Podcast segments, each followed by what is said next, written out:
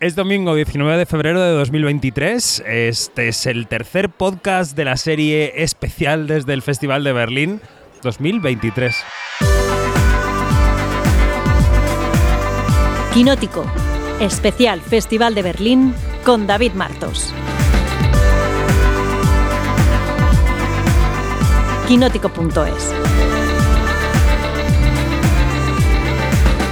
Pues eh, eh, Quinótico vuelve a una tradición que ya eh, empieza a ser milenaria, que es eh, grabar podcast en restaurantes. En este caso nos hemos venido a un restaurante judío de Berlín que nos ha recomendado Begoña Donat. Begoña, ¿vamos a comer bien aquí esta noche o no? Preparaos para querer volver.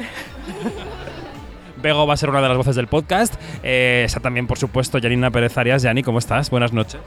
Hola, ¿qué tal? Muy, muy. Veo te veo dudando de, hoy es el tercer podcast, no, el cuarto, no, el quinto, no, no, no. Estás ya perdidito, ¿no?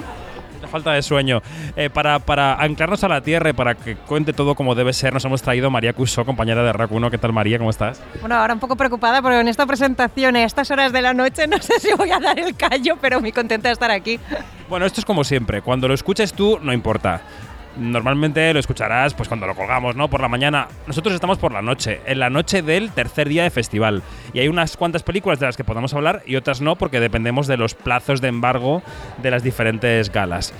Pero em, yo sigo teniendo la impresión, María, empiezo por ti, que tú sé que lo estás siguiendo un poco más, de que la sección oficial sigue un poco desvaída. O sea, las incorporaciones que hacemos a esta sección oficial son la película china La Torre sin Sombra y eh, la película Manodrome, que tú has mirado por ahí el nombre del director y que has visto tú porque yo no he podido ver. John Trengoff, así con mi inglés de Oxford. Sí, yo estoy de acuerdo, ¿eh? o sea, llevamos tres días de competición, ¿no? Y no acaba de ser todo lo brillante o lo espectacular que nos esperábamos. Sin embargo, la gente dice que ahora vendrán los platos fuertes, ¿no? Pero yo la China no la he visto, Manodrome sí, y creo que el punto de partida, la idea es muy buena y es de estas cuando los entrevistas que dices tienes toda la razón y me encanta dónde quieres ir, pero yo esto no lo he visto. A ver, ¿qué es Manodrome? Que es una película en la que vemos a Jesse Eisenberg, muy conocido por la red social, y a Adrien, Brody. Eh, es una película sobre la masculinidad tóxica, sobre un conductor. Bueno, cuéntanos tú de qué va y qué te ha parecido. Sí, la idea es un chico de cerca de los 30 años que conduce un Uber que parece que está en un momento como extraño en su vida, su novia está embarazada, tiene una relación un poco tóxica, no acaban de relacionarse bien y un amigo suyo del gimnasio le presenta a un grupo de hombres que no sabes bien bien qué es lo que están haciendo, pero que solo se encuentran en casa de uno de ellos, es Adrian Brody, que tiene una tendencia muy parecida a la de las sectas y donde se empoderan unos a los otros, ¿no? utilizando este verbo tan femenino de empoderarse y hacer sororidad, pero en masculino. Y a partir de aquí, estas son las reacciones que provoca en, en este chico. Claro, el punto de partida es súper interesante porque dices, realmente los hombres están en un momento que tienen que replantearse la masculinidad, se sienten en peligro, pero a partir de aquí yo creo que la película no acaba de ir a ningún sitio, sinceramente. También la ha visto Janina, me pare- me parece, ¿no? Eh, mm, Manodrome, ¿qué te ha parecido? Eh, bueno, no me ha convencido mucho y yo creo que deberías de pasarle el micrófono a, a Begoña porque ella está estudiando ahora mismo esos casos que son esos casos que no se le ponen nombre y es lo que nos y es lo que eh, nos ha disgustado mucho de la, de la película porque este grupo que se ve como sectas es más son más que sectas no Eh, y ahorita mismo tenemos el, gran problema que cuando pasa lo que pasa en la película, que voy a matarle el gallo a la gente, no me importa, y es que ahí este, este hombre comete hechos violentos, pues entonces este, mm, nada más dicen que es, este, es un loco que, que, tenía un arma en la mano. Y no es así. Entonces me gustaría que, que Begoña, mm, que le pasaras el, la- micrófono a Begoña y que lo explique mejor porque ella está más metida en ese tema. A ver, ha sido totalmente casual, pero justo me estoy leyendo un libro de Capitán Swing de, de una autora llamada Laura Bates, que es una eh, académica feminista, que ha publicado un libro después de hacer un trabajo de campo, haciéndose pasar por un hombre en comunidades como la que podemos ver en la pantalla, pero son comunidades virtuales. Son los llamados incels. Incel, para quien no conozca eh, la palabra, quiere decir eh, célibe involuntario. Esto nació de una manera eh, totalmente casual por parte de una mujer bisexual que quería hablar de su dificultad para encontrar el amor y para tener relaciones sexuales. Entonces encontró el apoyo de toda una comunidad virtual, pero eso se ha desfasado, se ha desvirtuado totalmente y se ha convertido en una comunidad de hombres con un tipo de, relaciones basadas en la misoginia, en la violencia hacia la mujer y en un odio acérrimo que pasa por, por la exaltación de la violación que en esta película no se llega a explorar de una manera profunda, pero se intuye. Porque lo que hay es todo el tiempo eh, una reafirmación personal a partir de la negación de la, de, la mujer. Y entonces cuando este personaje anuncia que está esperando un hijo, lo que intentan inculcarle es que eh, quien va a vestir, quien va a dar de comer a, ese, a, esa criatura, que esperan que sea un niño, no una, no una niña, va a ser él y no la madre. O sea, hay todo el tiempo como en esa necesidad de, cerrar el grupo a un grupo masculino en el que no pueda entrar la mujer, una, una sensación de herida muy profunda en la masculinidad actual pero en lugar de reconstruirse a partir de mirarse a sí mismos y de construir esa etiqueta de la masculinidad tóxica, lo hacen mirando a la mujer que precisamente les está pidiendo que, abran los ojos y que vayamos todos de la mano. Entonces, bueno, me parece una película eh, fallida, porque precisamente se abría un melón muy importante y se podía por fin, a través de una película con una, con una serie de actores, porque nos faltaba Odessa Young, que también es una actriz que está apareciendo en películas, eh, pues con repartos internacionales en los últimos tiempos, no, se ha explorado ni se ha abierto ese melón en una película comercial para, para que por fin pudiera eh, dejar de tratarse ese tipo de grupos como algo residual, como algo inofensivo, cuando no es así. Sí, yo creo, de hecho estoy súper de acuerdo, creo que ha sido poco valiente el director en el sentido que el punto de partida es muy interesante y él de hecho lo explicaba esta mañana, ¿no? Decía, el punto de partida son precisamente estos chats, pero yo querido desvincularlo de Internet porque me da pereza que todo últimamente pasa por Internet y quería rebajarlo a un tema mucho más terrenal y que no tuvieran las redes sociales nada que ver. Pero a partir de aquí creo que ha sido muy poco valiente, porque es decir, estas relaciones que ahora comentaba Bego, ¿no? de cómo se construyen, cómo este grupo de hombres que intentan como vanagloriar la masculinidad acaban teniendo entre ellos roles súper femeninos malentendidos, ¿no? Es decir, los cuidados sí, pero de qué manera, eh, los sentimientos sí, pero de qué manera, cerrarse o abrirse. Entonces queda todo como a medias tintas y te da la sensación como espectador que todo el rato tienes la esperanza de que vaya a pasar algo que no acaba explorándose del todo. Bueno, eh, rápido que tenemos que ir breve, que son seis películas las que tenemos que repasar. No, y además que, que no, que no termina de... Es como un miedo a, a terminarla, ¿no? Un miedo a terminarla, un miedo a terminarla, y entonces se hace eterna. Y los personajes, como ya lo hemos hablado fuera de micrófono, son absolutamente planos. Ahí no hay ninguna tridimensionalidad, no hay ningún estudio, no hay ningún arco, no hay, o sea, es, este, es, una cosa que de verdad no tiene ni pies ni cabeza, fallida absolutamente. Bueno, pues esto es Manodrome, que no ha gustado mucho en esta mesa. Eh, de la otra película de sección oficial que tenemos pendiente, eh, hablo yo porque soy el que la ha visto, que es la eh, The Shadowless Tower, la, la Torre sin sombra, una película china eh, de Lu Zhang que, mm, que cuenta la historia de una familia desestructurada que de repente descubre, descubre uno de los miembros que el padre biológico pues sigue mm, in the big picture, ¿no? Como dicen en el paisaje, porque un día se encuentran en la tumba de la madre unas flores que nadie sabe quién les ha dejado y era el padre biológico de esta familia y entonces el hijo emprende un cierto viaje para encontrarle. Una película mm, demasiado larga y demasiado mm, lenta que, bueno, podría beneficiarse de un recorte grande. Tampoco es una película que vaya a quedar en nuestra memoria.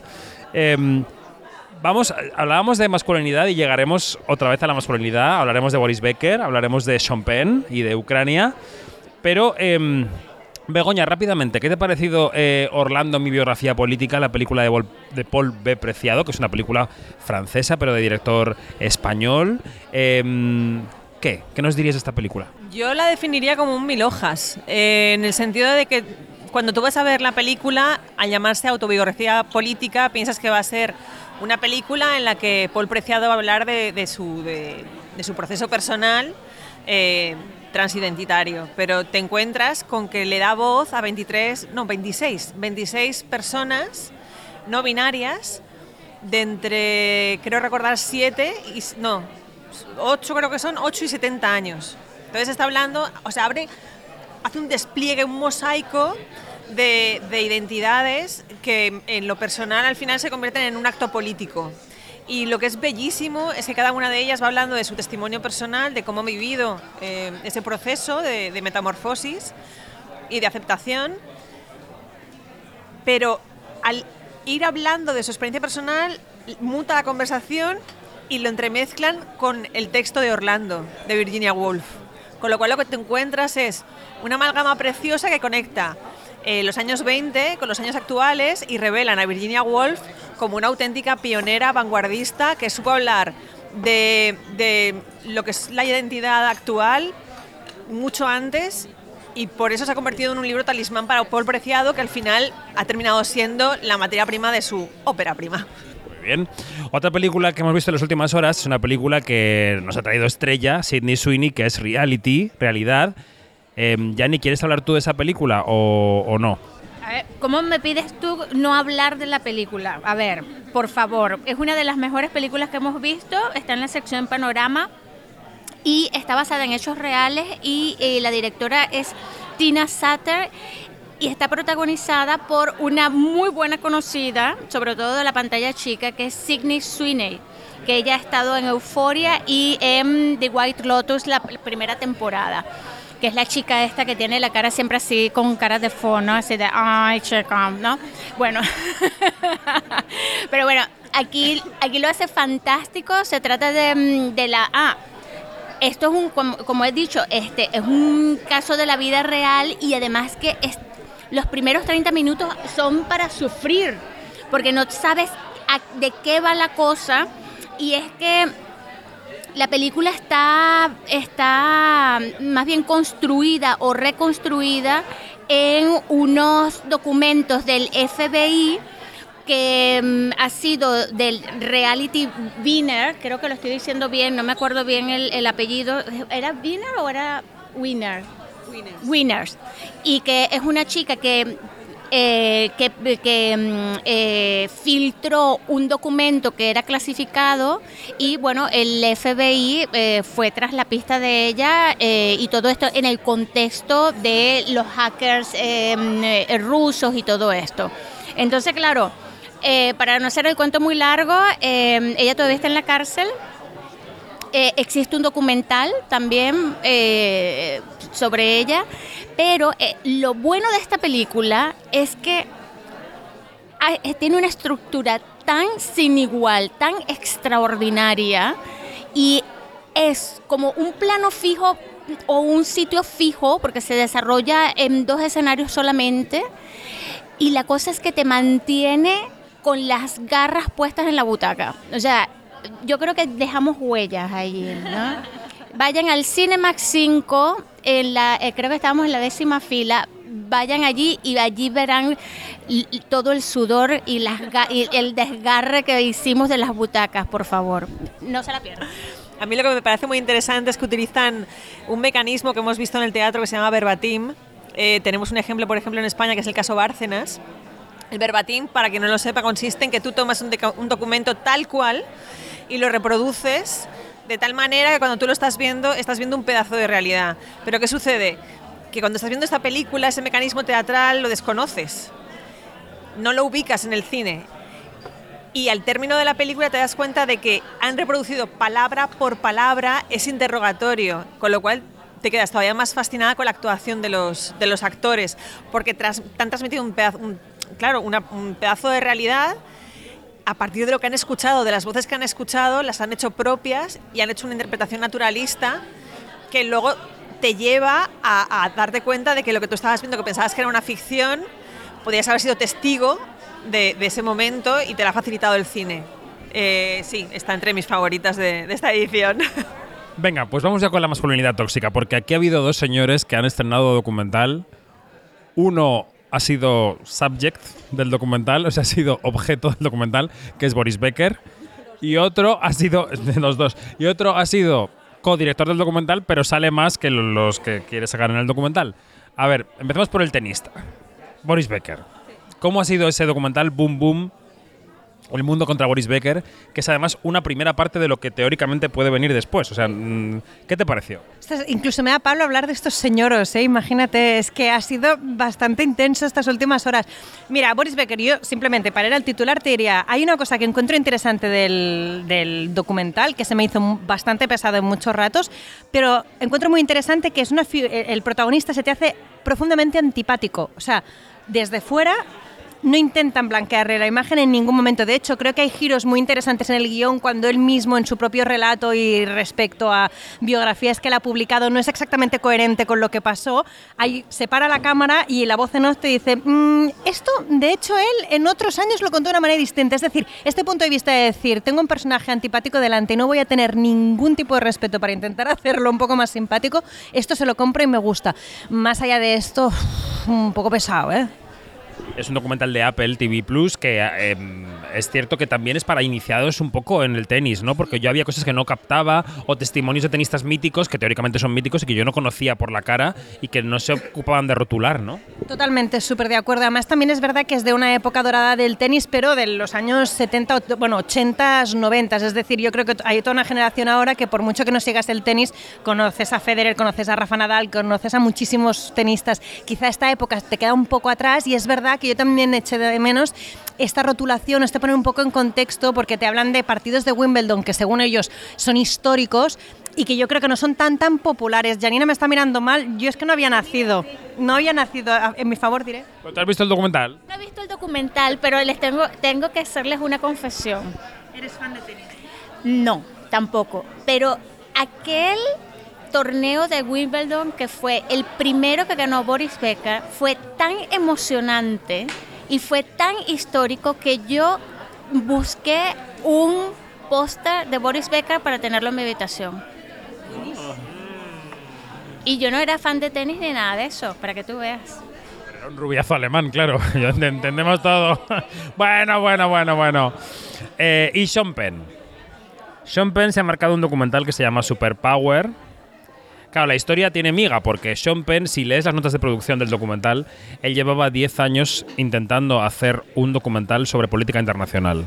Intentó, pensó en Irak, pensó en Arabia Saudí, no le salía, no acababa de encontrar el tema. Y de repente, a través de un amigo de un amigo, se fijó en Volodymyr, Zelensky, que es el presidente de Ucrania, que le, le llamó mucho la atención que fuera un cómico de televisión que finalmente consiguió ser presidente y desbancar a la, a la oligarquía tradicional en Ucrania, ¿no?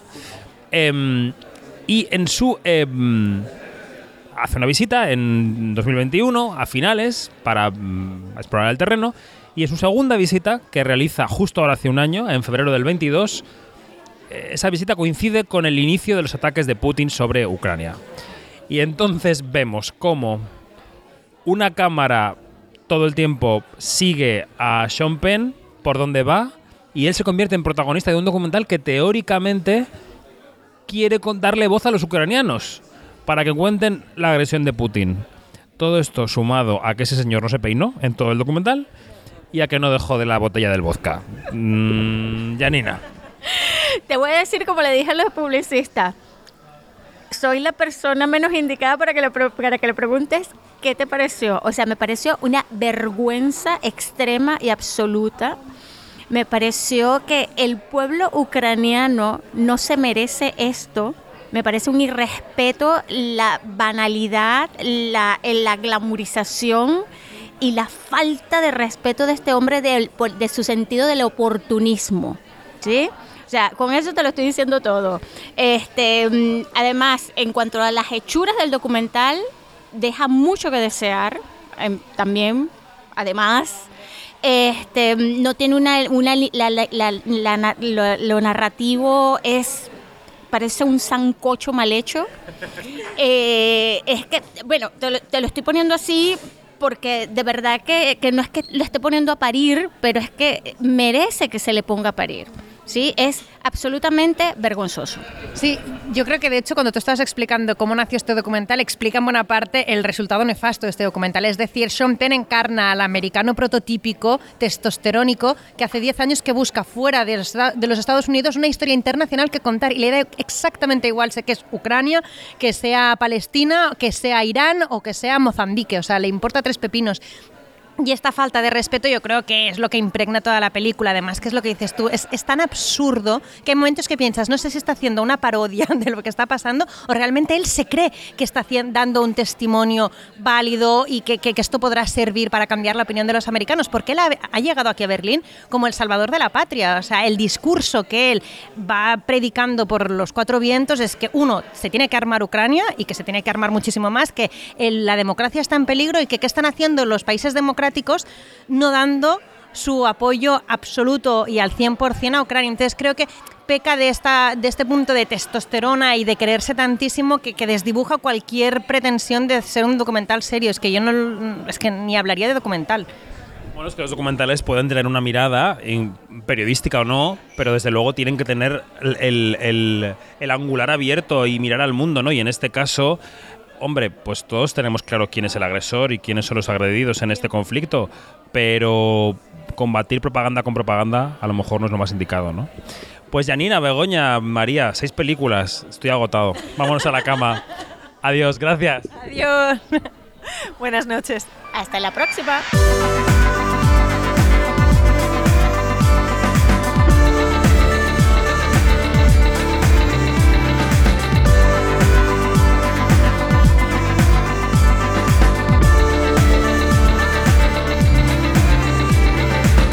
Todo, más información en quinoteco.es, la primera con K, la segunda con C, todos los podcasts, las noticias, todo lo de Berlín, todo. Adiós.